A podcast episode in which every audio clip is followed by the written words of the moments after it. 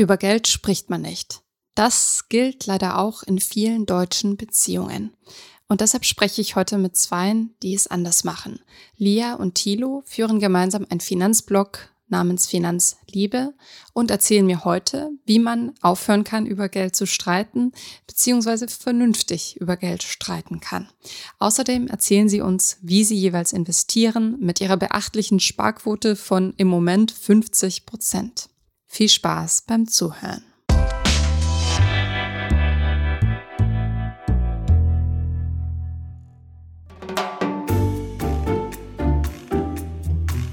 Ich freue mich sehr, dass ich heute mit Lia und Thilo von Finanzliebe, einem Finanzblog für Finanzen in der Beziehung spreche. Hallo ihr beiden. Hallo. Hallo Anna. Das ist eine Premiere und zwar hatte ich noch nie zwei Interviewgäste auf einmal. Deshalb freue ich mich besonders. Wir freuen uns auch sehr, hier zu sein. Vielen Dank für die Einladung zum Finanzfluss Podcast. Stellt euch doch mal kurz vor. Wer seid ihr? Wir sind, ja, Thilo und Lia, bloggen gemeinsam auf Finanzliebe zu den Themen Finanzen, Finanzen in der Beziehung, Nachhaltigkeit, aber ähm, auch Sparen. Uns geht es da vor allem um den bewussten Konsum und wir wollen so unsere Community inspirieren, an verschiedenen Punkten in ihrem Leben ja, nachhaltiger zu leben, Impulse zu geben, ähm, bewusster zu konsumieren und ähm, ja, vor allem auch zu investieren und in der Beziehung über Geld zu sprechen. Was macht ihr beiden beruflich, wenn ich fragen darf? Und wie alt seid ihr?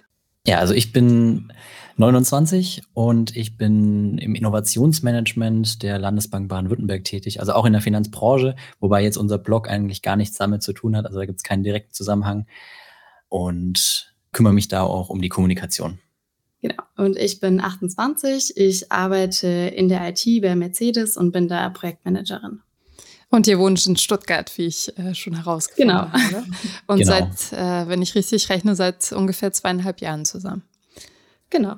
Warum findet ihr es wichtig, das Thema Finanzen auch als Paar in die Öffentlichkeit zu bringen? Also es gibt ja ganz viele Finanzblogs, die sprießen nur so aus dem Boden, beobachte ich. Aber eure hat, finde ich, einen besonderen Schwerpunkt.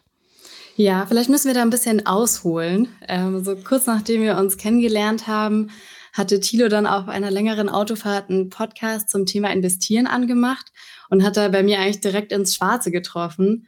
Ich habe zwar ein Depot seit ich 19 bin und hatte da auch schon einiges investiert, aber habe mich dann nie wirklich weiter damit beschäftigt. Ich hatte keine konsistente Strategie und habe es immer so ein bisschen vor mir hergeschoben, das mal aufzuräumen.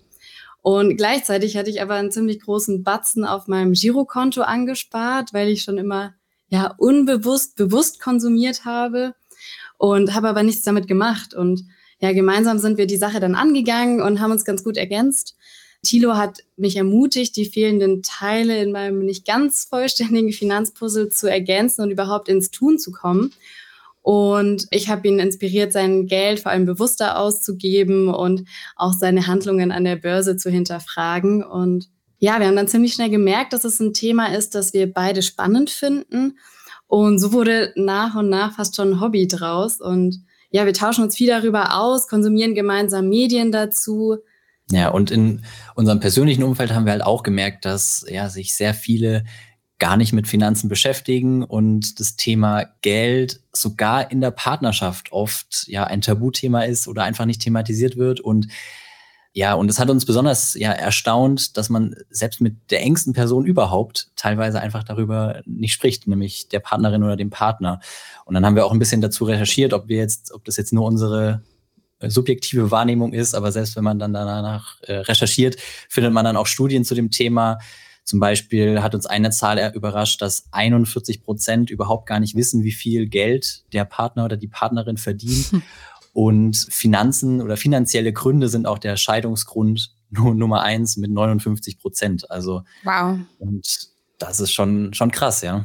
Ja, hier wollten wir vor allem dann auch mit Finanzliebe ansetzen und ja, unsere Community inspirieren, sich mit den persönlichen Finanzen auseinanderzusetzen, aber auch mit den Themen Gleichberechtigung und Geld in der Beziehung. Und ja, ich hatte schon angesprochen, dass das Interesse für Nachhaltigkeit verbindet uns und auch der bewusste Konsum liegt uns sehr am Herzen und so haben wir dann das Gesamtpaket geschnürt.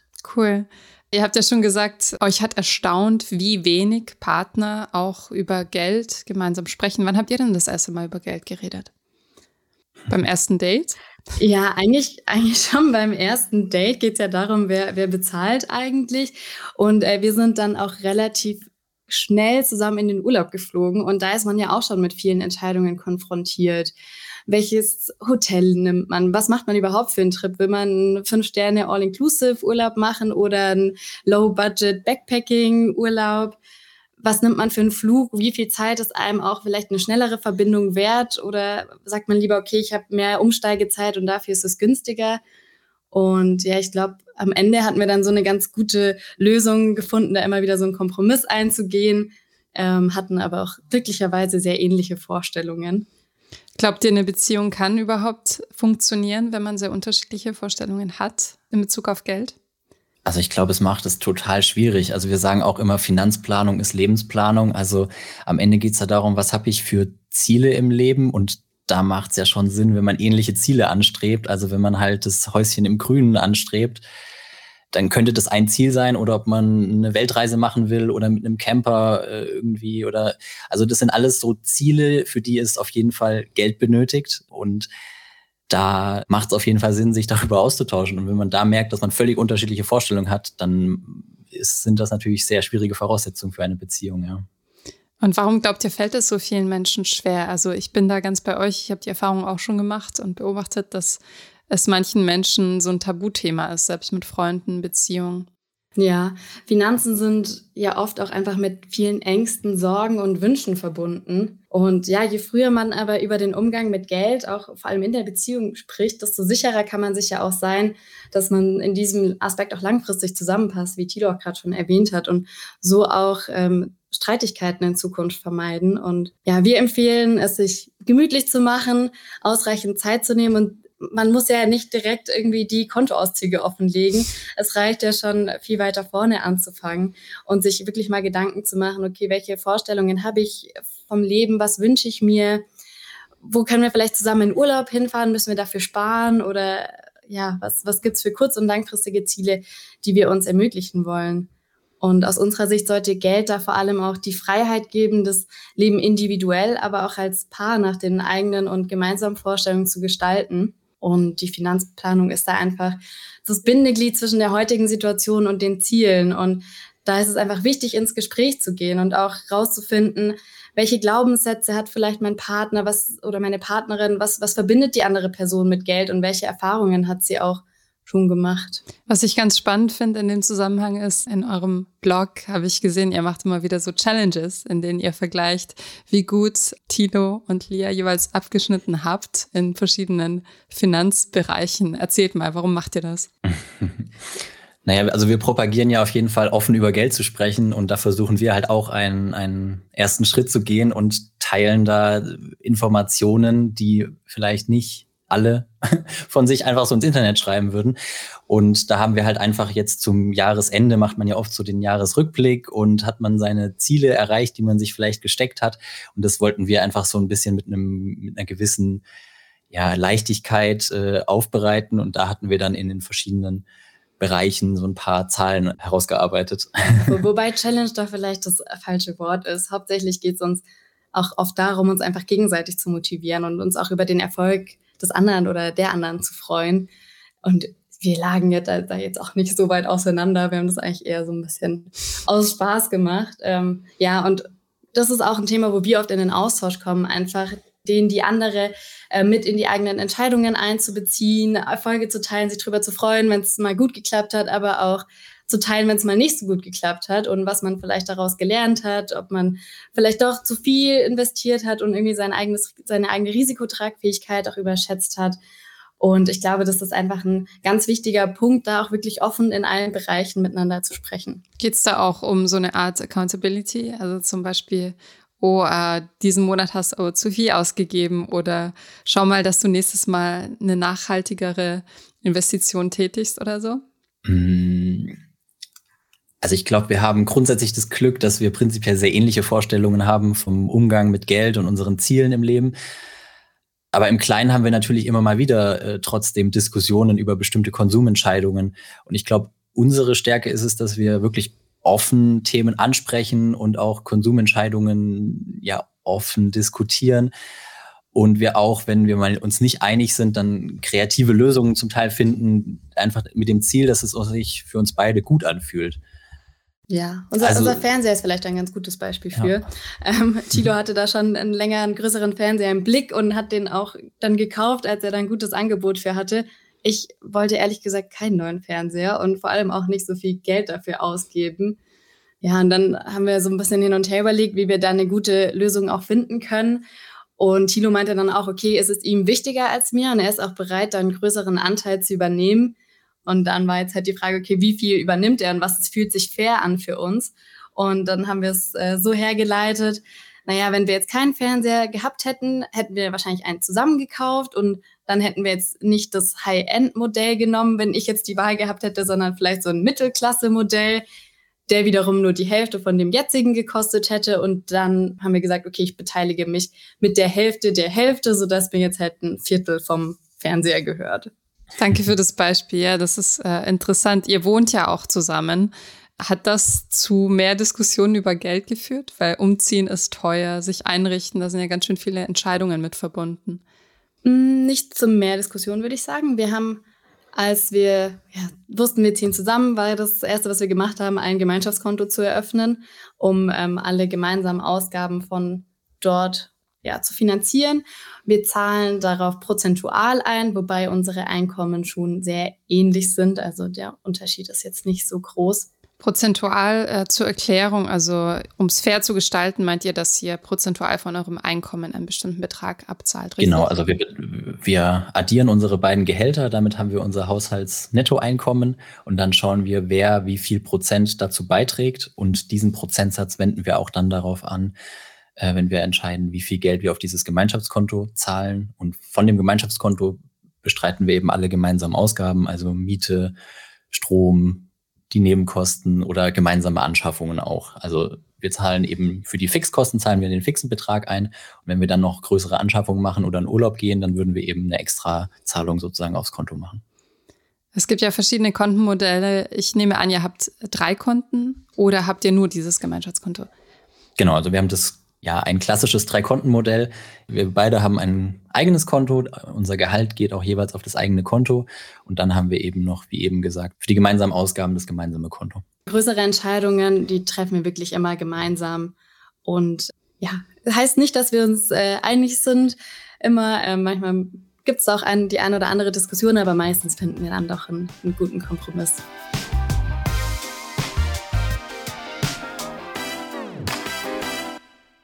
Als Menschen, die sich gut mit Finanzen auskennen und äh, denen auch Sparen, Investieren wichtig ist, nutzt ihr irgendwelche Finanztools, sowas wie ein Haushaltsbuch oder Budgettöpfe sozusagen?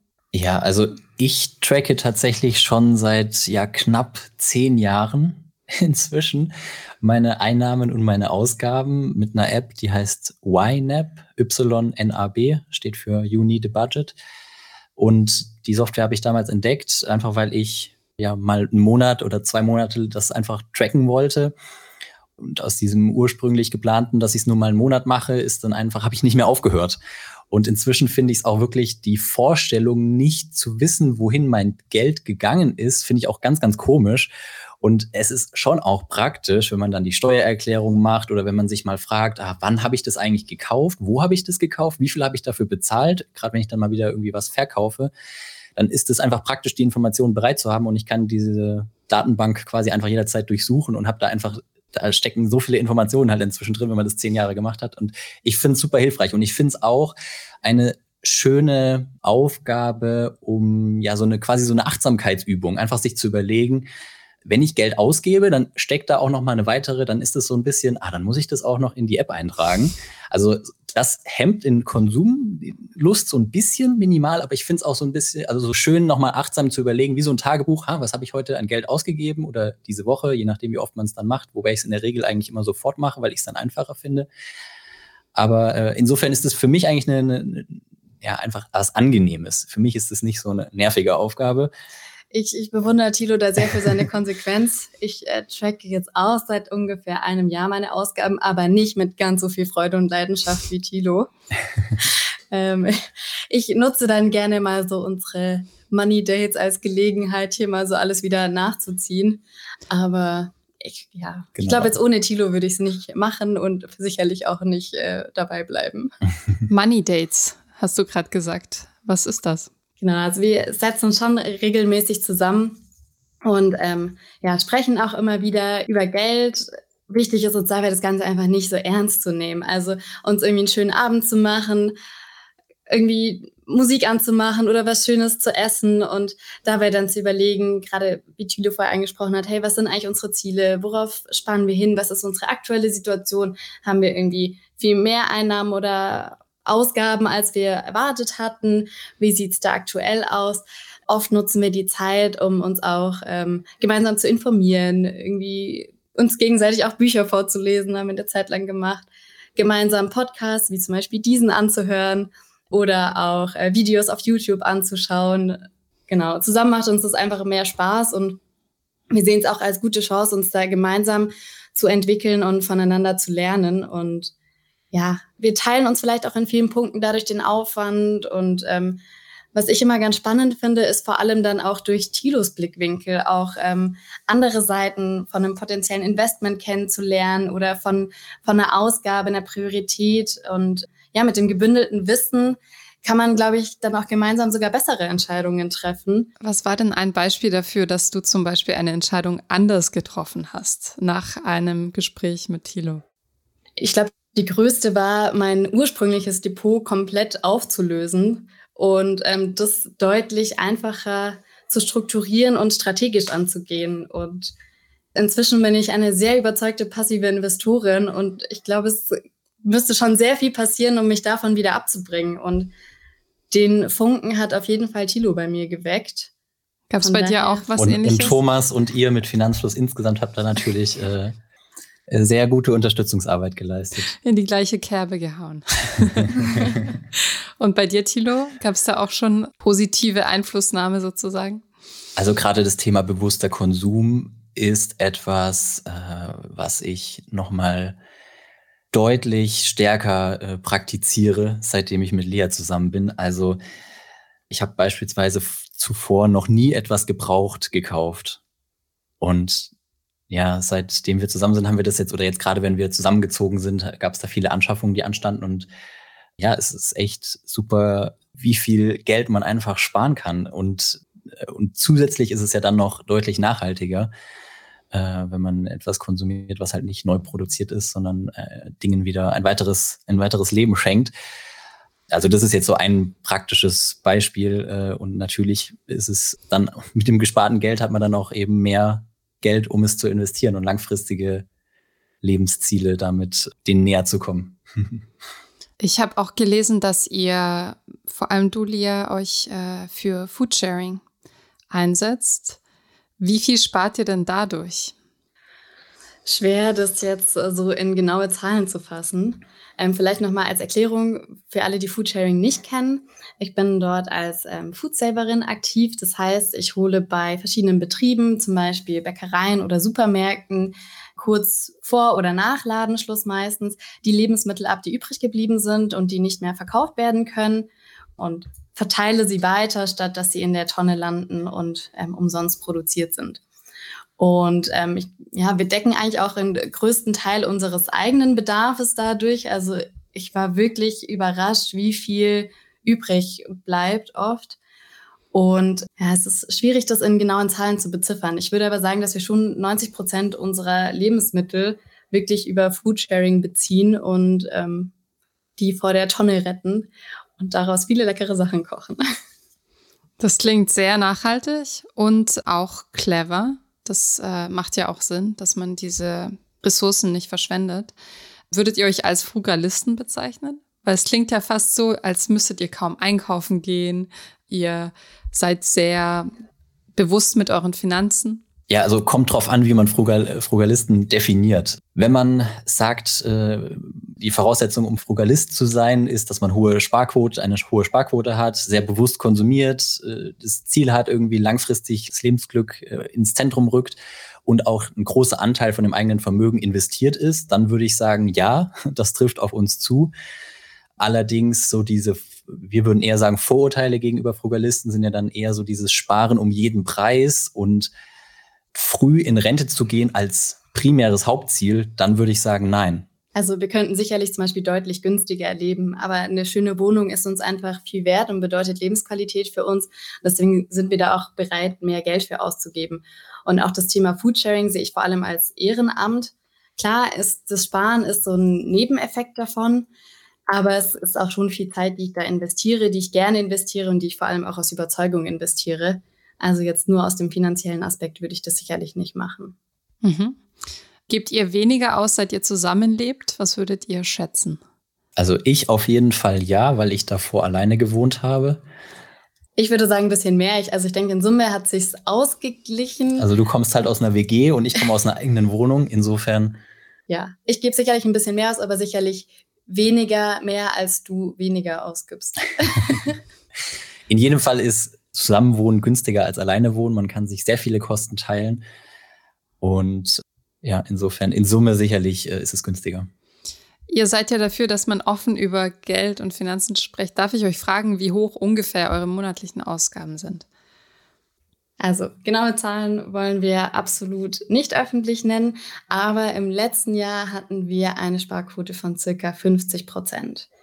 Und ja, die größte Ausgabe ist Wohnen bei uns. Dadurch hatte ich ja gerade schon erwähnt, dadurch, dass uns Wohnen noch einfach viel wert ist und Stuttgart auch sehr teuer ist, ähm, haben wir uns aber trotzdem bewusst für eine schöne und zentrale Wohnung entschieden. Ja, und dafür sind eben unsere Wege im Alltag sehr kurz und wir können fast ausschließlich unsere Fahrräder nutzen. Also wir brauchen auch kein Auto und haben auch kein Auto.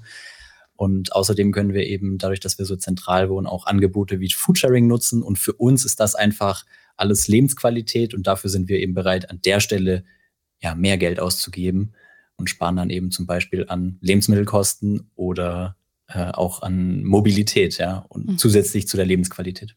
Und wenn ihr sagt Sparquote von 50 Prozent, investiert ihr auch gemeinsam oder jeder für sich auf sein jeweiliges Depot? Ähm, wir haben kein gemeinsames Depot, also investieren individuell. Vor allem weil wir aus der aktuellen Sicht auch keinen Vorteil darin sehen, gemeinsam zu investieren und da uns unsere Unabhängigkeit bewahren wollen. Wie gesagt, wir tauschen uns aber gerne darüber aus, beraten und motivieren uns da gegenseitig. Und in der aktuellen Lebensphase fühlt sich's gut an. Heißt aber nicht, dass das immer so bleiben muss. Also ist, glaube ich, auch ein wichtiger Punkt, das regelmäßig zu hinterfragen und ähm, da das Modell zu finden, mit dem sich auch beide in der Situation wohlfühlen. Und das heißt auch nicht, dass das dann für immer so bleiben muss. Welchen Rat habt ihr an Paare, die vielleicht noch nicht das Thema Geld angefasst haben, die sich noch ein bisschen zaghaft damit äh, tun, über Geld offen zu sprechen? Wie schafft man das? Ihr habt ja eure Money Dates sozusagen, aber wie kann man einen Anfang machen, einen ersten Schritt? Also ich finde es am wichtigsten, sich überhaupt mal zu trauen, das Thema anzusprechen. Und es kann ja auch vorsichtig sein, wie gesagt, mal als, als allgemeine Lebensplanung zu machen. Ja, wichtig ist vor allem, sich nicht entmutigen zu lassen, auch wenn euer Partner oder eure Partnerin da gerade nicht so viel Lust hat, sich damit auseinanderzusetzen. Da hilft es sicherlich auch wirklich einen Termin einzuplanen, sodass sich beide darauf vorbereiten können. Es ja, gibt ja vielleicht auch schon mal Fragen, mit, von denen man sich inspirieren lassen kann, worüber man sich da unterhalten kann. Ja, also was ich besonders wichtig finde, ist gerade, wenn eine Person irgendwie affi mehr Affinität dazu hat als die andere, dass dann nicht die eine Person einfach alles übernimmt und macht und gar nicht mitteilt, was sie tut. Also ich finde es wichtig, dann den Partner oder die Partnerin zu befähigen, dass er oder sie das auch theoretisch zumindest alleine machen könnte. Und idealerweise macht man es natürlich auch dann irgendwie zusammen. Und also äh, insgesamt einfach den Partner, die Partnerin mit einzubeziehen bei allen finanziellen Entscheidungen. Und ja, auch wenn man irgendwie neue Erkenntnisse hat, dass man dann den Partner äh, oder die Partnerin daran teilhaben lässt oder Erfolge miteinander bespricht, so kann man sich auch gegenseitig motivieren. Und äh, ja, oder einfach, dass man sich gegenseitig ja, äh, weiterbildet oder miteinander sich weiterbildet. Das kann auch motivieren. Genau. Wenn es jetzt noch so um Geld allgemein geht, ist es aus unserer Sicht besonders wichtig, Geld einfach offen anzusprechen und auch Käufe, Schulden oder Finanzen vor dem Partner oder der Partnerin nicht zu verheimlichen. Und jeder hat eine unterschiedliche Präferenz und Priorität. Und was wir als geizig oder großzügig empfinden, ist immer eine sehr subjektive und vor allem eine sehr relative Betrachtung. Da ist es vor allem wichtig, Verständnis auch für unterschiedliches Konsumverhalten oder aber auch persönliche Präferenzen zu schaffen.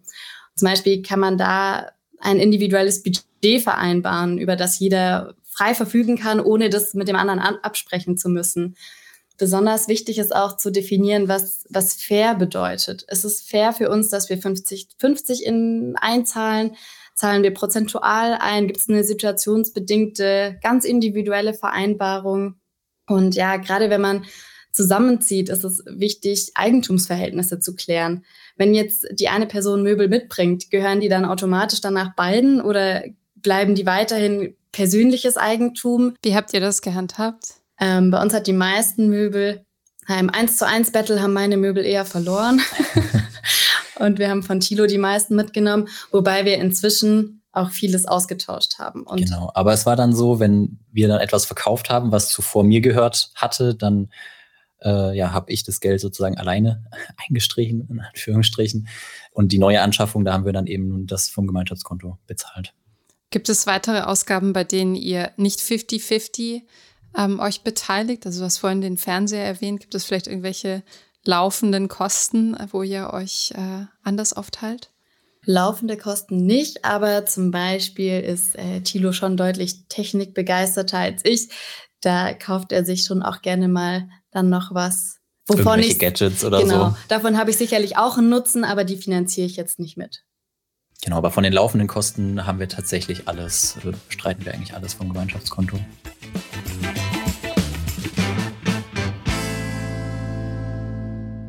Habt ihr gemeinsame Sparziele?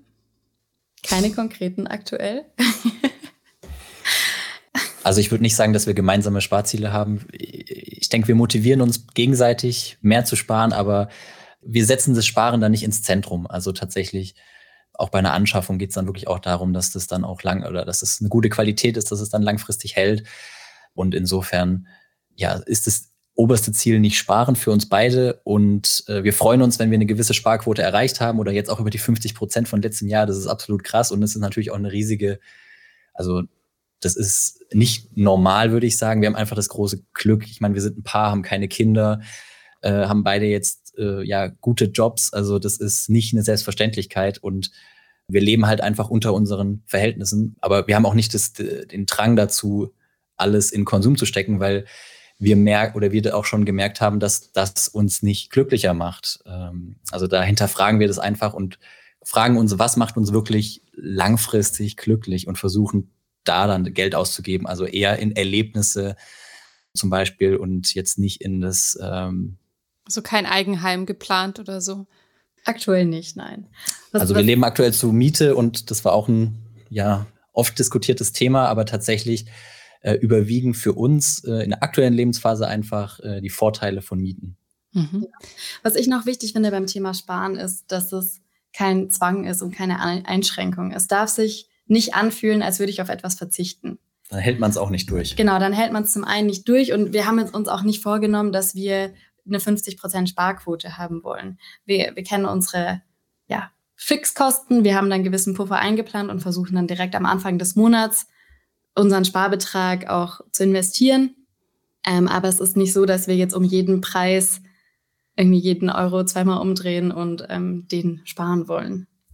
Ich glaube euch total, dass ihr diesen sehr gesunden und offenen Umgang mit Geld habt. Was sind aber Momente, in denen ihr trotzdem noch über Geld streitet? Ich glaube am ehesten, wenn wir uns nicht ganz einig sind jetzt bei einer größeren Anschaffung und ob es jetzt wirklich das High-End Modell sein muss oder ob es vielleicht auch was Einfacheres reicht, was vielleicht ein bisschen weniger Funktionen hat, aber trotzdem unseren Zweck erfüllt. Und ja, da haben wir schon manchmal die eine oder andere Diskussion. Was sind da Möglichkeiten, einen Kompromiss zu finden? Also auch für Menschen, die das noch nicht so gut drauf haben, die da noch nicht so geübt sind? Also ich glaube, es ist wichtig, irgendwie die Motivation äh, zu verstehen der Partnerin oder dem Partner, warum man etwas möchte Und dann hilft es natürlich auch, Empathie aufzubringen oder auch zu sagen, okay, wir, wenn dir das so viel wert ist, dann machen wir das halt. In der Regel ist es ja auch so, dass es oft ein Feld gibt, wo die eine Person eher bereit ist, Geld auszugeben und dann gibt es einen anderen Bereich, wo die andere Person eher mehr Geld ausgibt. Und dann wiegt sich das in der Regel ja auch wieder auf, wobei das ja dann nicht da irgendwie dahin äh, gehen soll, dass man quasi, also dass sich das aufschaukelt. Bei uns ist es eher so, dass Lia noch bewusster konsumiert als ich. Also ich würde, bin halt eher derjenige, der ja dann eher halt nicht das Mittelklasse-Modell will. Ja, aber da hilft mir tatsächlich dann auch einfach das Gespräch mit Lia, äh, wo ich dann manchmal auch mich gefragt habe, ja, warum will ich das eigentlich? Also braucht's das wirklich? Äh, und gerade auch so Impulskäufe, wenn man da transparent ist, ich glaube, viele haben schon mal den Effekt gehabt, ich habe was bestellt und dann will ich am besten, dass der Partner oder die Partnerin das gar nicht mitkriegt, dass ich jetzt schon wieder sowas bestellt habe, weil dann irgendwie Fragen gestellt werden. Aber im Grunde sind die ja gut, weil wenn ich mit einem schlechten Gefühl etwas konsumiere, dann, also warum habe ich da ein schlechtes Gefühl? Also da hilft der Austausch, glaube ich, sehr. Auf der anderen Seite finde ich es aber auch wichtig, dem oder der anderen auch den Spaß zu gönnen. Auf jeden Fall. Und auch dann zuzustimmen, jetzt da auch was zu kaufen, auch wenn man das jetzt vielleicht selber nicht gemacht hätte. Aber das gehört für mich auch dazu.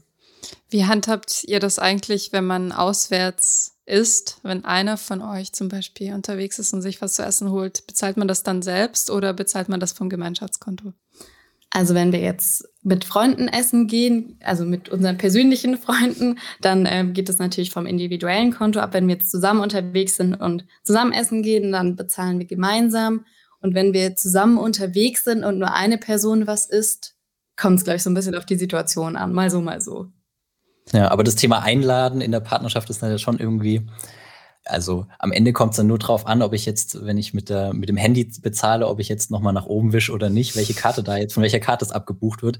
Das macht es jetzt weniger, ist jetzt nicht so irgendwie dieser emotionale Moment, ich lade dich jetzt ein. Also das ist so, ähm, ja, macht es schwieriger tatsächlich, wenn man äh, mit Karten zahlt und das irgendwie weniger haptisch hat aber dennoch äh, laden wir uns auch mal gegenseitig irgendwie auf ein Eis ein oder so. Also es kommt schon vor, aber im, in der Regel, wenn wir gemeinsam irgendwie auswärts essen, dann wird es einfach von der Gemeinschaftskarte ähm, im Gemeinschaftskonto bezahlt. Ja, das kenne ich. Was haltet ihr denn als äh, finanziell aufgeklärtes Paar vom Ehegattensplitting?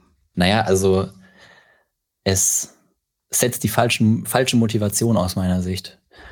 Also mir ist einfach Gleichberechtigung extrem wichtig und da ist ist eben Ehegattensplitting einfach äh, setzt die ja setzt die falsche Motivation, dass eben die Person, die ja weniger verdient, äh, einfach dann in der Regel äh, auch dann nicht mehr arbeitet und man davon dann profitiert, wenn nur eine Person arbeitet und in der Regel ist es dann der Mann, weil im Durchschnitt der Mann mehr verdient, leider immer noch.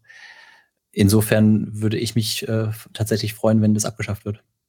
Was man aber vielleicht machen kann, ist Natürlich macht es auch Sinn, eine Situation zu nutzen, wenn die gegeben ist und die Rahmenbedingungen da auch für sich so einzusetzen. Aber auch da kann man ja als ähm, Paar wieder eine Gleichberechtigung herstellen und auch gucken, okay, wie können wir uns denn gegenseitig ausgleichen und dafür sorgen, dass wir beide finanziell unabhängig voneinander sind. Bezahlt zum Beispiel dann jetzt im klassischen Fall eher ihr noch etwas dazu aus, wie viel muss man vielleicht auch an Rentenansprüchen überkompensieren. Das sind ja alles Themen, wo man sich auch individuell Gedanken machen kann und da auch eine gute Lösung finden kann.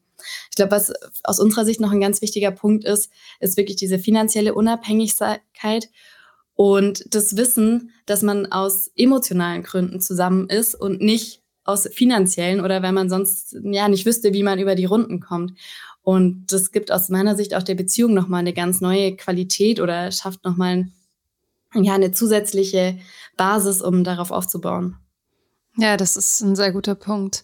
Jetzt würde mich nach dem längeren Gespräch über Geld und Beziehungen noch interessieren, wie ihr eigentlich konkret investiert. Also wir wissen ja, ihr habt äh, jeweils eigene Depots. Äh, möchtest du anfangen, Thilo? Wie investierst du? Genau, also ich habe äh, mein Vermögen ist so aufgeteilt, dass 80 Prozent in einem Weltportfolio steckt mit 70 30, äh, 70 Prozent Industrieländer, 30 Prozent Schwellenländer. Also hier zwei ETFs. Und zehn Prozent habe ich noch in einem Aktiendepot, was quasi mein Satellit darstellt, wo ich ja einfach ähm, meinen Spieltrieb, obwohl ich weiß, dass es die Wahrscheinlichkeit, dass ich underperforme, sehr hoch ist und aktuell auch der Fall ist, aber ähm, das gönne ich mir in Anführungsstrichen, äh, zumindest zum aktuellen Zeitpunkt. Kann auch sein, wenn ich irgendwann merke, dass es einfach keinen Spaß mehr macht, dass ich es auch sein lasse. Aber sind auch nur zehn Prozent. Dann habe ich eine Cashquote von sechs Prozent.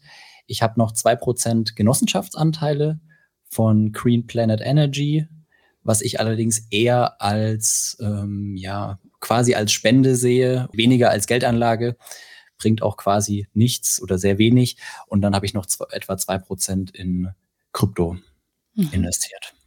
Genau, bei mir ist es so, dass ich lediglich zwei Prozent meines Gesamtvermögens in Cash halte, habe also wirklich einen sehr großen Teil vollständig investiert.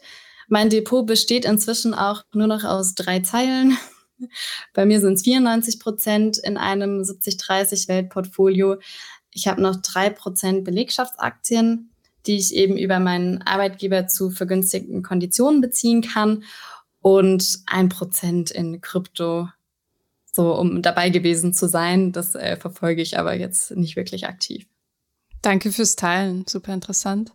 Und ihr habt ja gesagt, ihr lest euch manchmal gegenseitig neues Finanzwissen vor. Was ist denn ein Bereich, der euch gerade beschäftigt, wo ihr gerade genauer hinguckt? Oder anders gefragt, äh, gibt es etwas, was ihr noch über Geld lernen wollt oder über Investments? Also ich glaube, insgesamt beim Thema Finanzen erreicht man nie den Punkt, quasi alles zu wissen. Es gibt immer noch irgendwelche Aspekte, die man, wo man noch was Neues lernen kann. Auf der anderen Seite, wenn man einmal ein äh, Weltportfolio eingerichtet hat und der Sparplan läuft, im Grunde ist es alles nur nice to have und es bringt einem in dem Investment selbst äh, ja keinen keinen Vorteil mehr. Also im Grunde, also das ist eigentlich auch das Schöne, ja, wenn man das einmal eingerichtet hat, dass es dann eben automatisch läuft.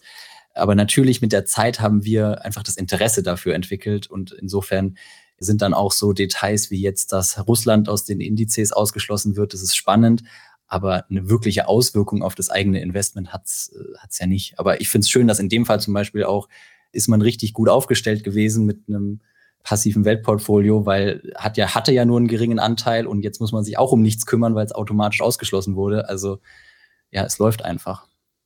Ja, was ich glaube, ein Thema, was uns aber schon noch interessiert, ist vor allem nachhaltiges Investieren. Und da verfolgen wir schon auch, wie sich das Thema weiterentwickelt, auch was da so aus der EU-Richtung kommt und wie man es schaffen kann, wirklich nachhaltig nach seinen persönlichen Vorstellungen zu investieren. Das stimmt. Also gerade in dem Feld, äh, das ist etwas, was ja auch stark im Wandel ist und wo sich viel tut. Taxonomie, jetzt ist laut EU Atomkraft und Gas äh, wird äh, als nachhaltig hm. deklariert. Und kurze Zeit später haben wir die riesige Diskussion über das Thema Gas oder ob man die Atomkraftwerke nicht doch länger laufen lässt. Oder auf der anderen Seite ist jetzt äh, das Thema Rüstung, war immer knallhart ausgeschlossen bei ESG oder SRI ETFs und jetzt kommt auf einmal die Frage, ist es nicht eigentlich notwendig, dass Rüstung, also hilft es nicht, um die äh, demokratischen Werte zu verteidigen? Und jetzt ähm, wird eigentlich so ein bisschen die, diese Moral oder wird nochmal ja, diese krass pazifistische Ausrichtung nochmal in Frage gestellt. Ist es nicht eigentlich nachhaltig, in Rüstung zu investieren? Und das ist etwas, was jetzt gerade ganz aktuell ist äh, und finde ich schon ähm, ja, spannend, die Entwicklung. Mhm. Ähm, ja. Ja, zeigt da auch, dass Finanzen ein dynamischer Bereich ist, wie du sagst, in dem sich immer irgendwas tut. Sonst könnten wir beide nicht darüber berichten, bloggen. Also genau. Vielleicht noch eine Abschlussfrage. Was wünscht ihr euch für unseren Umgang mit Geld? Ihr habt ja eingangs äh, zitiert, dass mehr als die Hälfte der Menschen nicht mit ihren Partnern gerne über Geld sprechen. Was wünscht ihr euch? Also aus meiner Sicht ist auf jeden Fall wichtig, dass sich mehr Menschen mit den eigenen Finanzen auseinandersetzen. Mir ist es vor allem wichtig, finanziell unabhängig zu sein und finanziell unabhängig auch von einem Partner oder einer Partnerin zu sein und Geld vor allem als Mittel zum Zweck zu sehen, um so meine Lebensträume langfristig erfüllen zu können und das Leben zu leben, wie ich mir das vorstelle. Und da die Wahl zu haben, das auch umzusetzen und meine Träume zu verwirklichen. Das ist doch ein wunderbares Schlusswort. Ist schwer, dem noch was hinzuzufügen. Ja, vielen Dank, dass ihr euch Zeit genommen habt und ähm, dass ihr uns einen Einblick darin gegeben habt, wie man als Paar Finanzen gut managen, darüber sprechen und ähm, es auch noch mit Spaß zum Thema machen kann. Danke euch. Ja, vielen Dank für die Einladung. Danke, dass wir hier sein durften. Ich hoffe, diese Podcast-Folge hat dir gefallen und du hast was dazugelernt. Wenn ja, dann erzähl doch gerne auch deinen Freunden und Bekannten vom Finanzfluss Podcast, die sich für das Thema finanzielle Bildung interessieren oder interessieren sollten. Wenn du uns auf iTunes zuhörst, dann lass uns gerne eine positive Bewertung da. Das sorgt dafür, dass wir noch besser auffindbar werden. Alle wichtigen Links und Verweise findest du wie immer in den Shownotes zu diesem Podcast. Auf unserer Homepage findest du außerdem eine ausführliche Beschreibung zu jeder Folge. Du findest sie unter finanzfluss.de slash podcast. Vielen Dank fürs Zuhören und bis zum nächsten Mal.